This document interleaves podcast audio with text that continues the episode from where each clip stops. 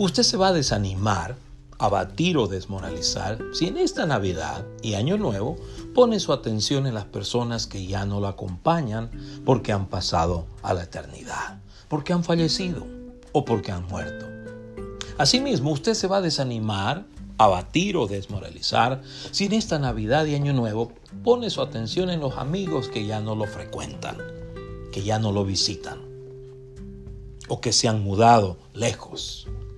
Además, usted se desanimará, se abatirá o desmoralizará si está enojado con Dios porque no ha respondido a sus oraciones de la manera que quería que lo hiciera. Voy a repetir esto. Usted se desanimará, abatirá o desmoralizará si está impacientado con Dios porque no ha respondido a sus oraciones de la manera o en el tiempo que usted quería que lo hiciera. En Hechos 14, 21 al 23, el escritor del libro de los Hechos, quien es Lucas, declara que Pablo, Bernabé y miembros de su equipo misionero regresaron a visitar a los hermanos en la fe que vivían en Listra, Iconio y Antioquía de Pisidia, porque sabían que podían desanimarse, abatirse, desmoralizarse espiritualmente por las tribulaciones que enfrentaban. Repito, estos siervos del Señor regresaron a visitar a los hermanos en la fe que vivían en estas ciudades, Listra, Iconio y Antioquía, porque estaban conscientes que podían desalentarse, desanimarse o abatirse espiritualmente por las tribulaciones que enfrentaban. Sus acciones muestran que no minimizaron o restaron importancia al desaliento o desánimo espiritual de los creyentes. Repito, sus acciones muestran que no restaron importancia al desaliento o desánimo espiritual de los creyentes. Por el contrario, sus acciones enseñan que ellos consideran importante confirmar, alentar su ánimo o su estado emocional y espiritual. Y esto es lo que dice la versión Reina Valera 1960 de este pasaje, Hechos 14, 21 al 23. Y después de anunciar el Evangelio a aquella ciudad, era Derbe, y de hacer muchos discípulos, volvieron a Listra, a Iconio y a Antioquía, confirmando los ánimos de los discípulos, exhortándolos a que permaneciesen en la fe y diciéndoles, es necesario que a través de muchas tribulaciones entremos en el reino de Dios. Y constituyeron ancianos en cada iglesia, y habiendo orado con ayunos, los encomendaron al Señor en quien habían creído.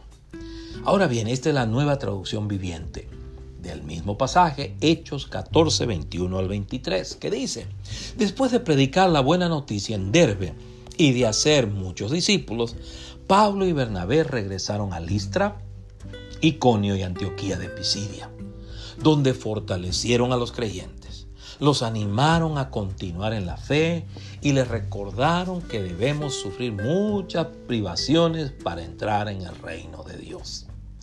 Pablo y Bernabé también nombraron ancianos en cada iglesia.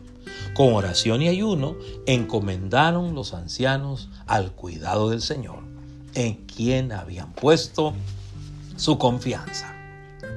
Al leer el libro de los Hechos, una u otra porción de este libro, debemos recordar que el propósito de este libro, valga la redundancia, es narrar el progreso del Evangelio entre los descendientes de los hijos de Israel, es decir, entre las doce tribus de Israel, y entre los gentiles, bajo la dirección y el poder del Espíritu Santo. Asimismo, el propósito de este libro es narrar el ministerio u obra del Espíritu Santo por medio de los discípulos del Señor Jesús entre los hijos de Israel y entre los gentiles, en la tierra prometida y fuera de ella. Además, al leer el libro de los Hechos debemos de tomar en cuenta que este es el enlace entre los evangelios y el desarrollo de la iglesia después de la resurrección de nuestro Señor Jesús de entre los muertos. En su introducción, el escritor del libro de los Hechos clarifica la impresión que dejan los evangelios que el Señor Jesús ascendió al cielo unos pocos días después de su resurrección.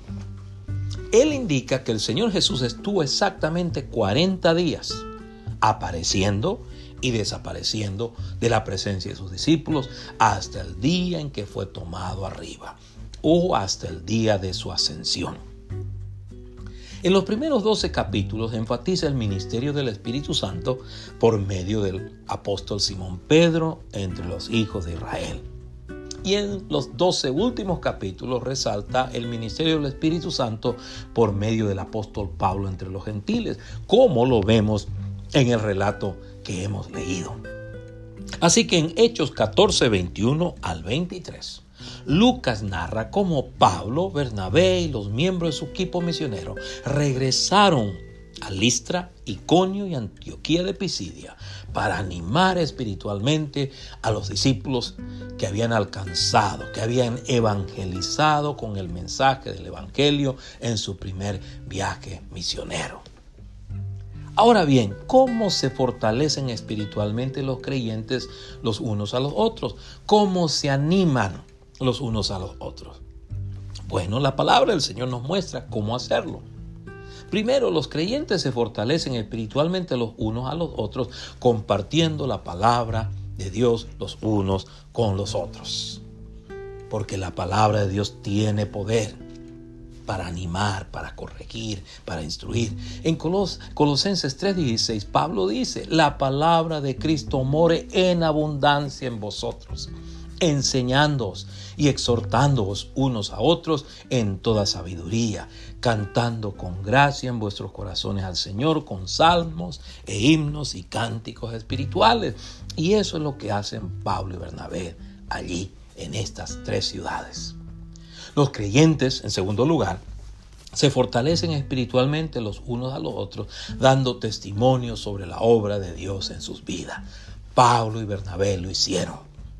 Ellos, estoy seguro que compartieron lo que Dios había hecho por medio de ellos en sus viajes misioneros.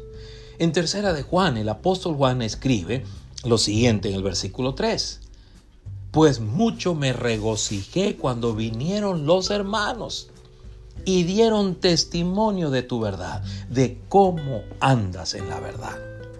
Cuarto, los creyentes se fortalecen mutuamente, espiritualmente, los unos a los otros, orando, orando, pidiendo a Dios o intercediendo los unos por los otros.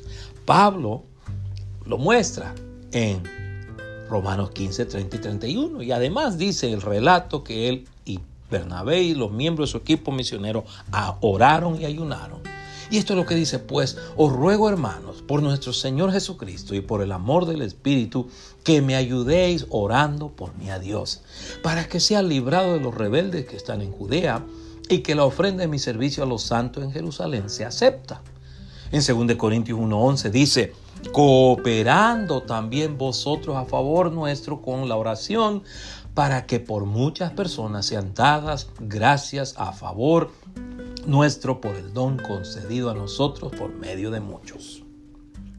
Así que los creyentes se fortalecen espiritualmente los unos a los otros utilizando los dones espirituales que el Espíritu Santo les ha confiado para que lo administren. Y eso es lo que Pablo, Bernabé y los miembros de su equipo misionero hacen allí.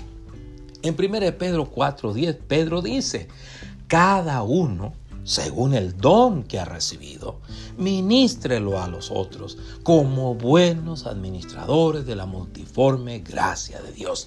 En otras palabras, emplee aquello, aquel don o dones que Dios le ha confiado para bendición suya y también la edificación de los hermanos en la fe. Ahora, ¿cuándo se fortalecen espiritualmente los creyentes los unos a los otros?